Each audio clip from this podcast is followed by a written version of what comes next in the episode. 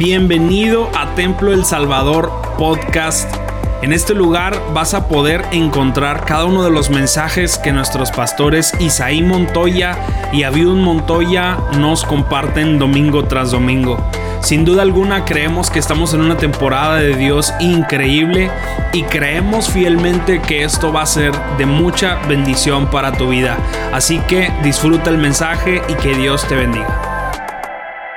Esta mañana, hermanos, vamos a entrar nuevamente a nuestra temática relacionada con el tema eh, que hemos eh, escogido con la ayuda del Señor por su presencia con nosotros, relacionado con restaurar, renovar nuestros cimientos espirituales, restaurar y reforzar nuestros cimientos, nuestro fundamento, en el cual nosotros creímos, aceptamos a Jesús como nuestro Salvador personal, restaurando, reforzando, manteniéndonos firmes en nuestros cimientos.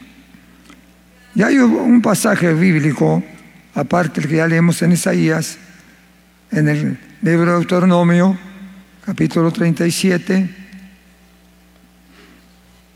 capítulo 32 de Deuteronomio. Allí hay algo importante que vamos a, a considerar.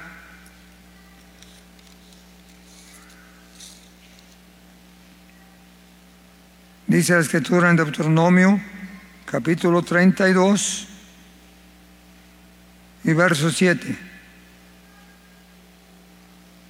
Deuteronomio.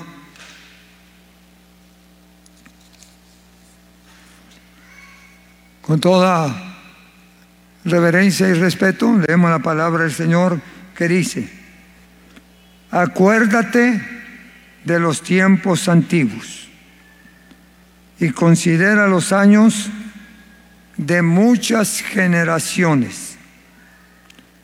Pregúntale a tu padre, y Él te declarará las maravillas de Jehová. Pregúntale a los ancianos y ellos te dirán lo que sucedió en sus tiempos de vida, en sus tiempos antiguos. Si alguien no sabe, pregúntele a su abuelo si, si fue cristiano. Si alguien no sabe cuáles son los caminos antiguos, pregúntale a tu padre si es cristiano y está sirviendo al Señor. Moisés le recordó al pueblo, acuérdate de los tiempos antiguos. Considera los años de muchas generaciones que caminaron con Dios. Y pregúntale a tu padre, y Él te va a declarar todo lo que sucedió en su historia, en su vida. Pregúntalo. Caminaron conmigo, ellos saben. Dije, y Él te declarará. Y si no tienes un padre, una madre, pregúntale a los ancianos que caminaron con el Señor y ellos te dirán qué pasó. ¿Qué pasó? Si tú le preguntas a un anciano de la vida cristiana desde el que él se convirtió, te va a contar muchas cosas buenas. Muchas historias quizás, pero muchas evidencias de cómo Dios podía hablar en cada servicio, en cada culto. Ellos te van a decir, porque esas historias no se borran ni se olvidan, no se borran, quedan grabadas, el disco no se acaba permanezca allí permanente y sabemos, hermanos, que vivimos porque vimos la gloria y el poder de Dios en nuestras vidas. Hemos estado hablando sobre los principios que deben de, de estar activos, nuestros cimientos en la vida cristiana. Haciendo una recordación, nada más les digo que todos sabemos que los cimientos son importantes para que una casa se sostenga. Todos los cimientos son importantes para que un edificio permanezca. Si no hay buenos cimientos, hay problemas en la construcción.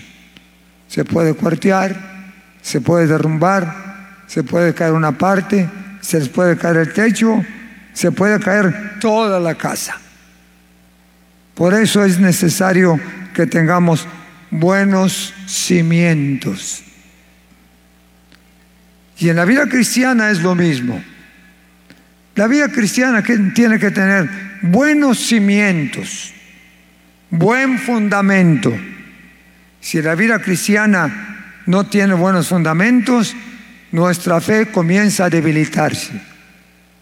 Nuestra vida cristiana comienza a apartarse del camino del Señor. Nuestra vida cristiana comienza a disminuir y a debilitarse. Por eso es necesario tener buenos cimientos y si ya los tenemos, reforzarlos bien. Reforzar bien nuestros cimientos. ¿Para qué? Para que no se derrumbe. Ya ve usted lo que le está pasando a, la línea 2 del metro. Están reforzando porque ya se les, se les venía para abajo su, su, eh, viaducto o, o el metro. Lo están reforzando todo de la misma universidad. Están restaurando todo, todos las, las eh, sus cimientos y, y, las columnas y todo eso, porque había el peligro que se pudiera derrumbar, se venía abajo. ¿Por qué? Porque a veces no se construye como debemos de construir. A veces no ponemos todos los elementos necesarios para poder construir una casa, un edificio o quizás en lo personal una vida. Se requieren usar buenos materiales, se requieren usar todos los elementos necesarios para que nuestra vida cristiana se mantenga sólida, fiel y firme en el Señor en medio de toda circunstancia. ¿Por qué? Porque el cimiento en la vida cristiana es garantía de que nosotros podemos permanecer fieles al Señor todo el tiempo que Dios nos conceda. Y sabemos, hermanos, que nosotros comenzamos con buen cimiento. Digo comenzamos porque desde que creímos en Jesucristo aprendimos y supimos que nuestro fundamento principal, nuestro cimiento principal es Jesucristo. Él es la roca. Él es el fundamento más importante. No estamos fundados en nuestra sabiduría. No estamos fundados en nuestra ideología. Estamos fundados en Jesucristo, no en nuestra religión, no en el templo del Salvador. Estamos fundados en Jesucristo. Él es la roca de los siglos y nada ni nadie nos va a tumbar mientras que estemos bien sólidos y firmes en Jesucristo, el ancla de mi fe el ancla de mi fe. Pero no tan solamente, hermanos, tenemos el inicio de nuestros cimientos. Yo les estaba hablando de, de los cimientos que debemos de rescatar, de restaurar.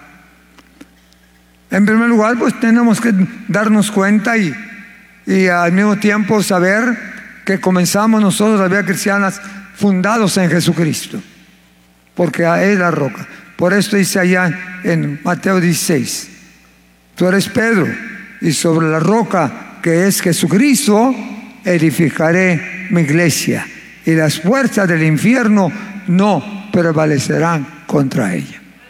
Así es que tenemos buen cimiento, pero tenemos otros elementos importantes en la cimentación. Claro que Jesucristo es la roca, pero tenemos otros elementos que son muy importantes.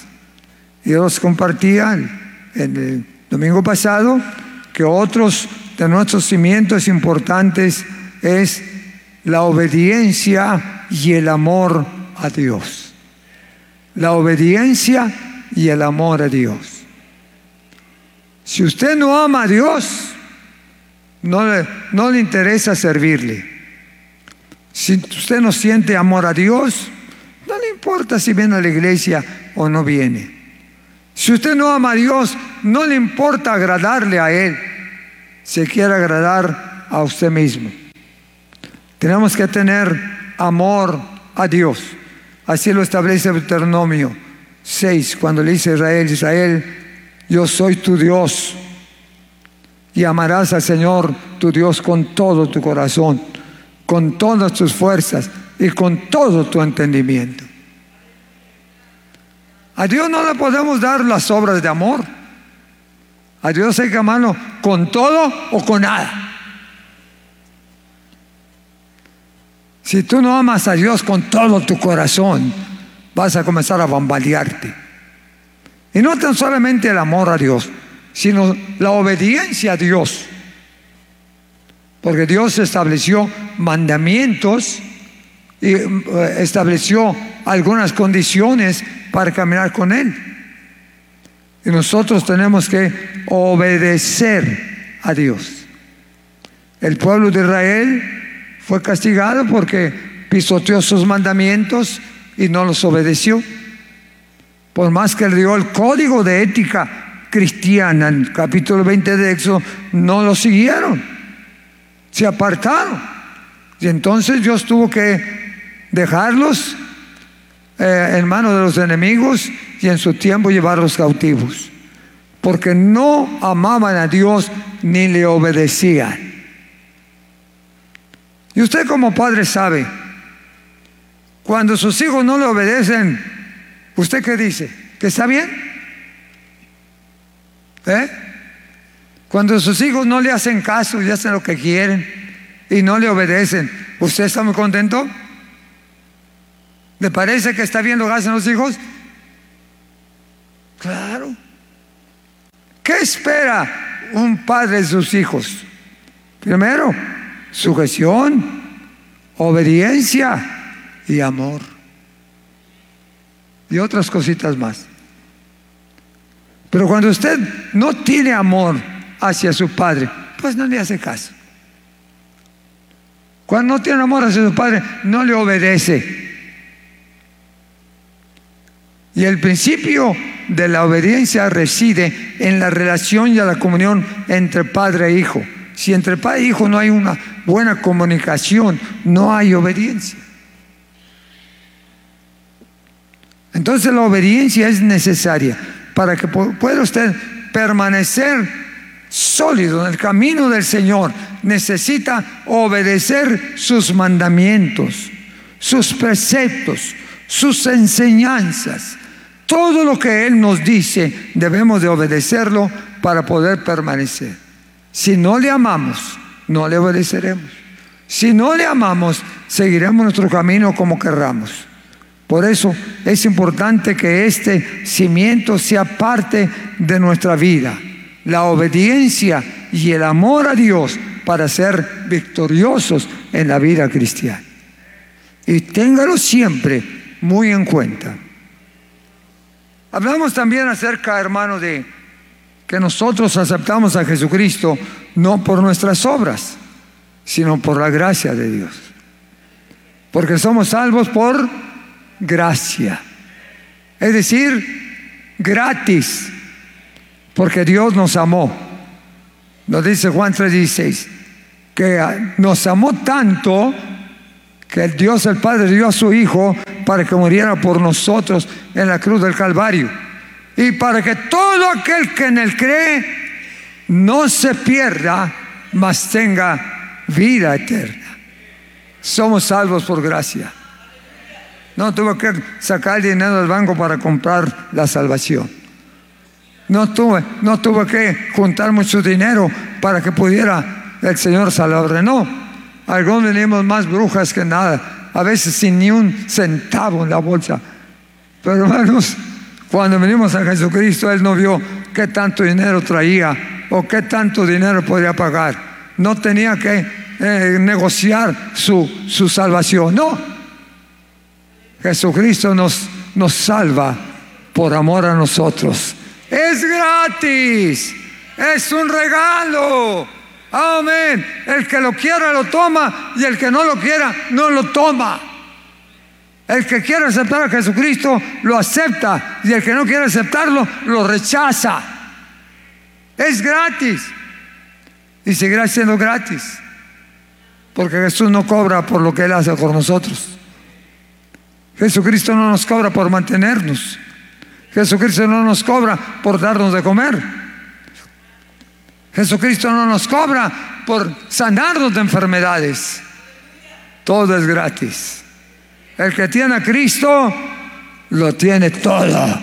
Médico, abogado, psicólogo, ayudante, guiador, proveedor, protector, lo tiene todo. Y gratis por la gracia y la ayuda del Señor. Así es que hermanos, somos salvos por su gracia. Amén. Por eso el hermano dice, la gracia de Dios me bastará. La gracia de Dios me bastará. Su ayuda jamás me faltará. Consolados por su amor, que echa fuera mi temor, confiaré en mi Señor. Hasta ahí está bien. La gracia de Dios. La gracia de Dios. Santo. Qué bueno que me ama a pesar de que me porto mal. Qué bueno que me ama a pesar de que a veces no le soy fiel. Pero un día tiene que enfrentarse al juez. Un día tenemos que enfrentarnos al criado. Así que vale más que se enderece bien y aproveche la gracia de Dios. Que Él nos da por gracia. Él nos da por gracia. Otro de nuestros cimientos importantes es también, hermanos, lo que nosotros tenemos como nuestro guía, que es la Sagrada Escritura. La Santa Biblia será nuestro manual operativo en la vida cristiana. Este libro que nosotros tenemos aquí y que predicamos cada vez que nos paramos tras de un púlpito, ese es nuestro guía, nuestro manual. ¿Cómo podemos caminar con Dios? ¿Cómo podemos servirle a Dios con todo nuestro corazón? Pablo elogió a Timoteo allá en su capítulo 3 de 2 Timoteo y le dijo y lo felicitaba porque dice que desde pequeño conocía la escritura y podía caminar siempre en obediencia a sus mandamientos. Y no tan solamente a Timoteo, a Tito también, que la Sagrada Escritura sería su guía. El libro de Juan establece muy claro, escudriñar las escrituras, porque en ellas os parece que tenéis la vida eterna y ellas son las que dan testimonio de mí. Ellas son las que dan testimonio de mí. No podemos caminar sin este mapa en la vida. No podemos caminar sin este libro que nos orienta. La vida cristiana está basada en las enseñanzas de Cristo escritas aquí en los evangelios y luego las enseñanzas paulinas en las cartas de Pablo y luego las cartas generales. Este libro es el que nos guía, es el manual que nos va guiando en el camino del Señor. Y si nosotros no obedecemos y no aprendemos la escritura, hermanos, el diablo nos va a dar unas sacudidas tremendas. Porque al diablo no le interesa qué tanto dinero tienes, ni qué tan inteligente eres. Esas cosas ni siquiera las toma en cuenta. Él lo que busca es gente que no conozca la Biblia, ignorante, que no sepa. Y cuando tú no conoces la Biblia, el diablo te agarra tan fácil que te da unas buenas sacudidas y hasta te puede apartar del camino correcto. Por eso dice escritura, escudriñar las escrituras. obedecer mi palabra.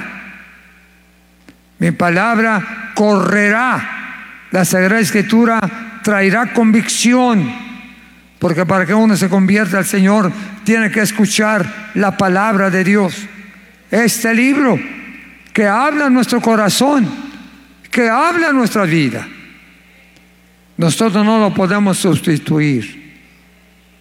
No podemos meter otros, otros libros. Este es el mejor libro. Este es el manual de todo cristiano. Y ojalá que usted se interese y tenga amor por conocer el contenido del libro. Si usted no aprende la palabra y si usted no la recibe en su corazón, el diablo muy fácil lo va a engañar y lo va a hacer que caiga. ¿Por qué? Porque al diablo no le importan sus bienes, al diablo le importan, le importa que usted no tenga fuerza para rechazarlo.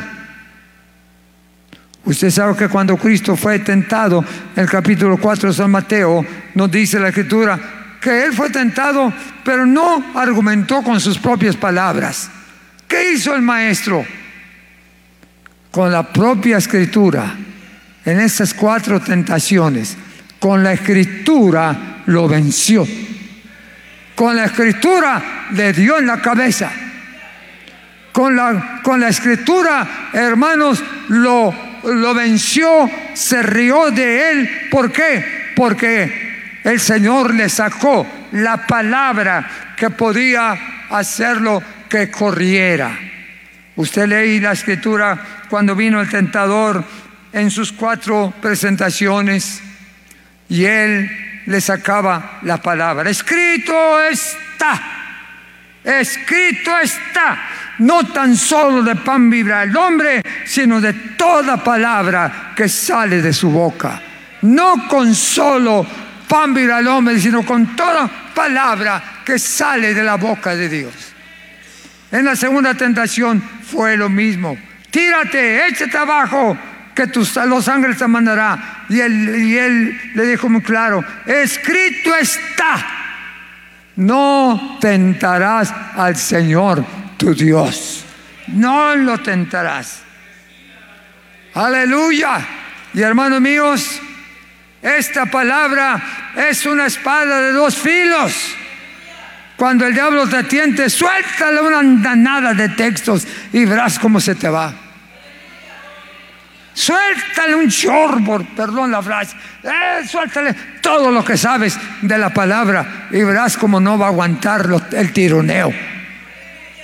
Porque son calibre de los 50.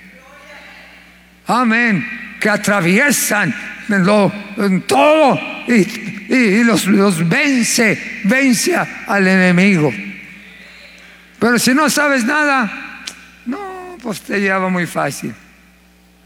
Oye, pues si este estaba en la iglesia, pues sí estaba, pero ya no está. Pues ¿por qué anda acá? No, pues se salió. ¿Por qué salió? Pues que nunca aprendió nada. Nunca aprendió. Por eso la enseñanza está basada en la palabra. Por eso el interés de nosotros es que nuestros hijos aprendan la palabra. Por eso es que se estableció la escuela dominical, para que nuestros hijos recibieran la palabra para que los maestros los enseñen, para que cada maestro pueda compartir el mensaje de la palabra. Bien dice la escritura, instruye al niño en su carrera, en su vida cristiana, y cuando fuere viejo, no se apartará de ella. Y además, yo doy gracias a Dios porque a mí me enseñaron la palabra desde que estaba en la escuela dominical. Desde chiquito desde que veníamos aquí chiquitos.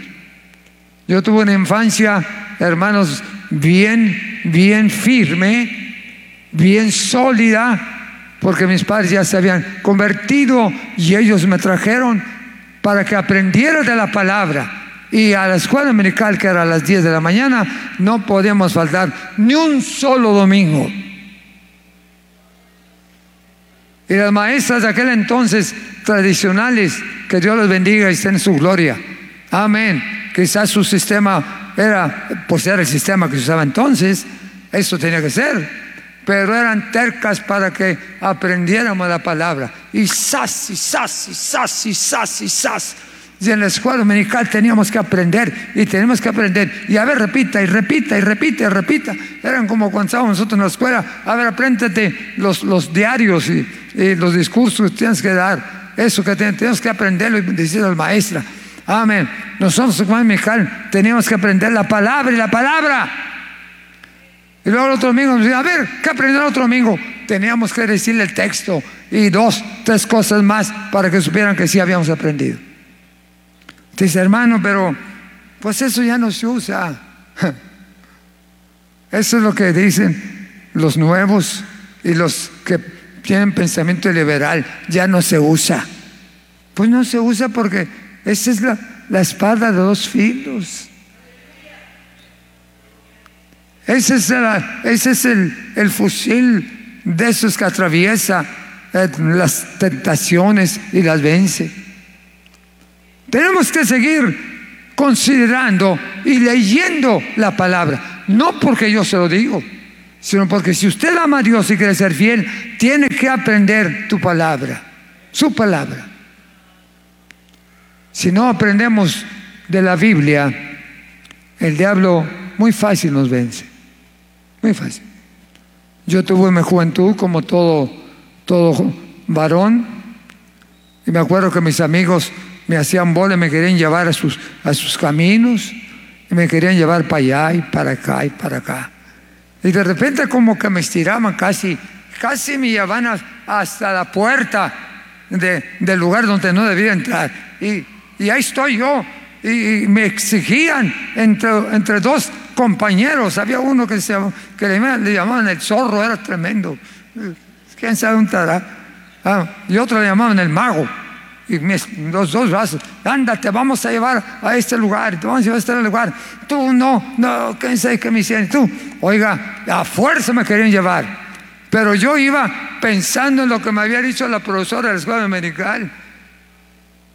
Los textos, los textos, oiga, y comenzaron a, a, venirse los textos a mi mente, y sas, y sas, y sas, y sas, y sas. Hermano, no podían llevarme porque mi conciencia no me dejaba. Me, salían los textos hasta en la saliva. Ah, cuando me agarraban los, amigos, les soltamos una andanada los textos del suelo dominical porque me los aprendía todos, porque teníamos que aprenderlos. Y eso me libró de no caer en los lazos de las adversidades y tentación. Pero cuando usted no sabe nada, no, el diablo hasta la orejita te lleva.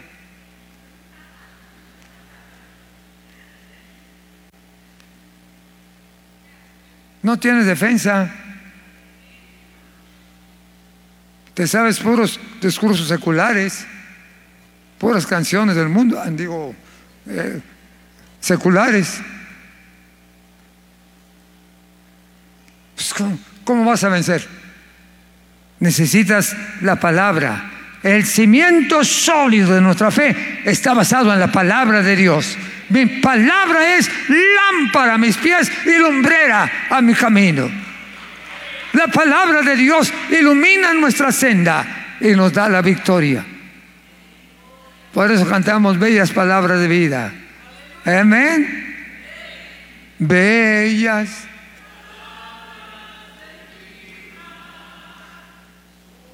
de Cristo Jesús. Ellas alientan mi alma, dan, fortaleza y luz. Bellas palabras de vida resplandecer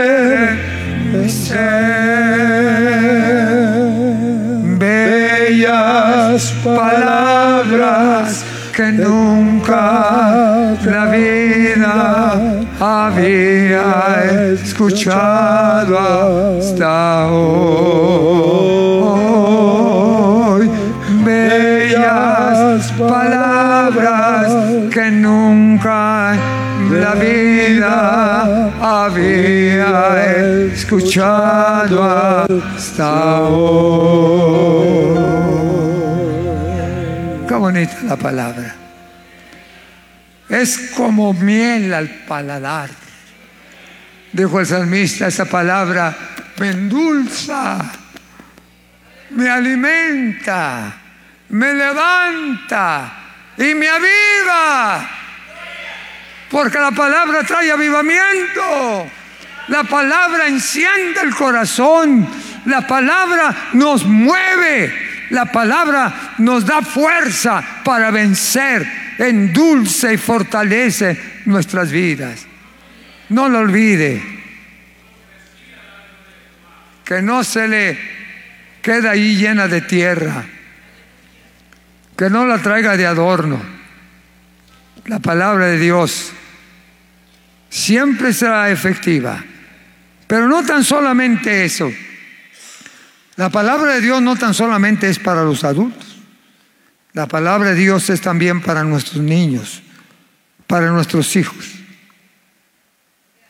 Si nuestros niños no conocen de la palabra, nunca se van a defender.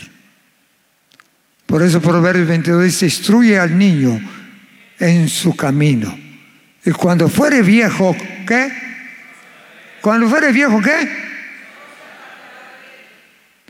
Pero si nadie lo instruye, lo instruye el otro. Cambia de maestro. Entonces hay que instruir al niño, aunque, aunque usted no le guste, aunque diga, no, yo vengo cansado, no, yo tengo mucho que hacer, no No, no, de ese tiempo ahorita. Aproveche ahorita que puede hacerlo, porque cuando quiera hacerlo, a veces ya es muy tarde. Tenemos que instruir. Capítulo 6 de Deuteronomio lo declara y, y usted lo ha leído muchas veces, pero tenemos que saber, hermanos, que esto lo estableció bien Dios en su palabra. No digo que deberíamos de escudriñar y de conocer la, la escritura. Dice, oye Israel, Jehová nuestro Dios uno es. Deuteronomio 6, 4. Nuestro Dios Jehová uno es. Y amarás a Jehová tu Dios de todo corazón y de todo tu alma y con todas tus fuerzas. Y estas palabras que yo te mando hoy estarán sobre tu corazón. ¿Y qué dice? Y las repetirás a quienes. Y hablarás de ella estando en tu casa y andando por el camino y al acostarte y cuando te levantes ¿Y qué más? Y las tratarás como una señal en tu mano y estarán como frontales en tus ojos y las escribirás. ¿En dónde? Las escribirás en los postes de tu casa. Antes teníamos muchos textos en la casa, puestos en la pared y todo. Yo no sé si alguno tenga todavía. A menos en, mi casa sí hay. Ahí en mi cuarto. Yo tengo dos textos bases ahí que, que todos los días los, los estoy recordando. Y, y, en mi sala tengo, tengo también varios. Dice, esta palabra, dice, la repetirás y las escribirás en los postes de tu casa. ¿Y en dónde más? En las puertas. Como antes no había cuadros como ahora, era puro material, este, quizás madera o material quizás rústico. Ellos agarraban un palo o una vara y la escribían en, la, en las paredes, la escribían en las puertas de, del material que los, la escribían allí, para que cada que venían pudieran leer las palabras. Hoy ya no tenemos que hacer eso, pero tenemos nuestros textos muy bonitos que hay ¿Y que podemos tenerlo? Y preguntamos, ¿tendremos todavía la palabra de Dios escrita en, los, en las paredes de nuestra casa? ¿En, en los cuadros? ¿Tendremos la palabra todavía activa? Si entra usted al cuarto de su hijo, hallará cinco textos ahí colgados. O si entra al cuarto de su hija, tendrá ahí cuando menos uno o dos. ¿Qué ponen ahora en lugar de los, de los textos? De todo. Elvis Presley.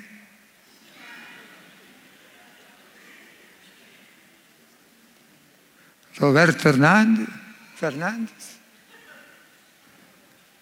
Y otros, no, me los, no los conozco a todos. Y si usted tiene algún artista que es su ídolo, ahí lo tiene. Todos los días le hace rezos.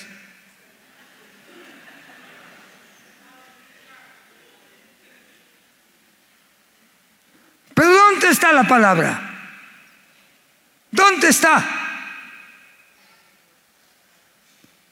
Arrinconada, abandonada.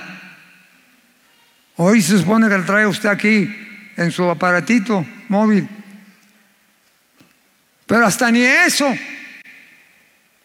Porque cuando tú abres su móvil, no lo abre para leer la escritura, lo abre para, pues todo lo demás. Por eso a veces el diablo muy fácil nos lleva. Y usted se asusta. Ay, pero ¿por qué hermano se fue para el mundo? Pues si ya estaba. Ya estaba en el mundo. Se no se lo llevó.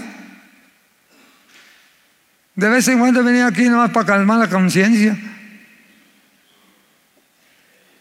Pero que la palabra de Dios llene su corazón. Apréndesela de memoria. Sabemos muchos textos.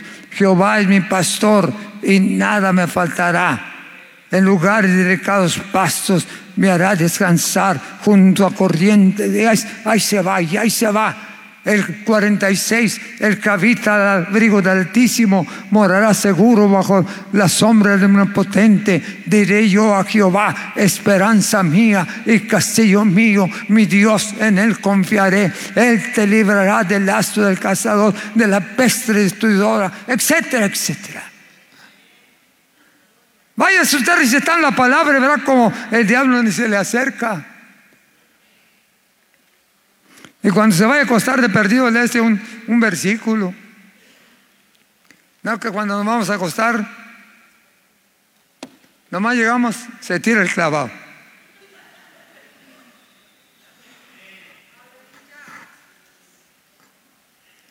Por eso a veces no nos podemos sostener en la vida cristiana. Porque el diablo aprovecha nuestras debilidades. Por eso hoy necesitamos reforzar, restaurar nuestro cimiento de la Sagrada Escritura. Aprender, aprender la palabra de Dios, conocerla y tenerla como una defensa. Por eso dice allá Hebreos que la palabra de Dios es como qué? Como una espada de dos filos. Y si alguien, si a alguien lo puede vencer, es al enemigo a través de la palabra, a través de la palabra. La Biblia es nuestro manual operativo. La Biblia es nuestro guía para enfrentar las adversidades.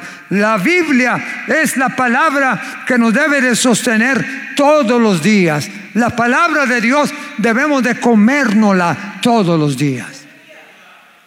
No tan solamente tenemos que tener eh, eh, material emotivo, emocional, la palabra de Dios también causa emociones cuando la leemos. Nos simbra, nos quebranta, nos mueve y trae convicción a nuestro corazón. La palabra de Dios ha llevado muchas gentes a los pies de Jesucristo. La palabra de Dios ha traído muchos de los que estamos aquí cuando la escuchamos. No deje de leer la palabra, no deje de compartirla a su familia, no deje de, darle la palabra antes de acostarse, cuando menos apréndase un texto con sus hijos. Ven, hijo, vamos a aprendernos este texto antes de acostarnos. Aprenda la palabra y verá cómo Dios lo va a proteger y va a poner un cerco de protección. Pero si usted nunca lee la palabra, ni la conoce, ni la sabe, hermano, va a caer en los lazos del adversario. Se va a envolver en toda la serie de liberación, toda la serie materialista, todo lo que hay en el mundo. ¿Por qué? Porque no hay fuerza espiritual que lo sostenga. Pero cuando tenemos la palabra en nuestras vidas, eso es nuestro cimiento y nuestro pilar.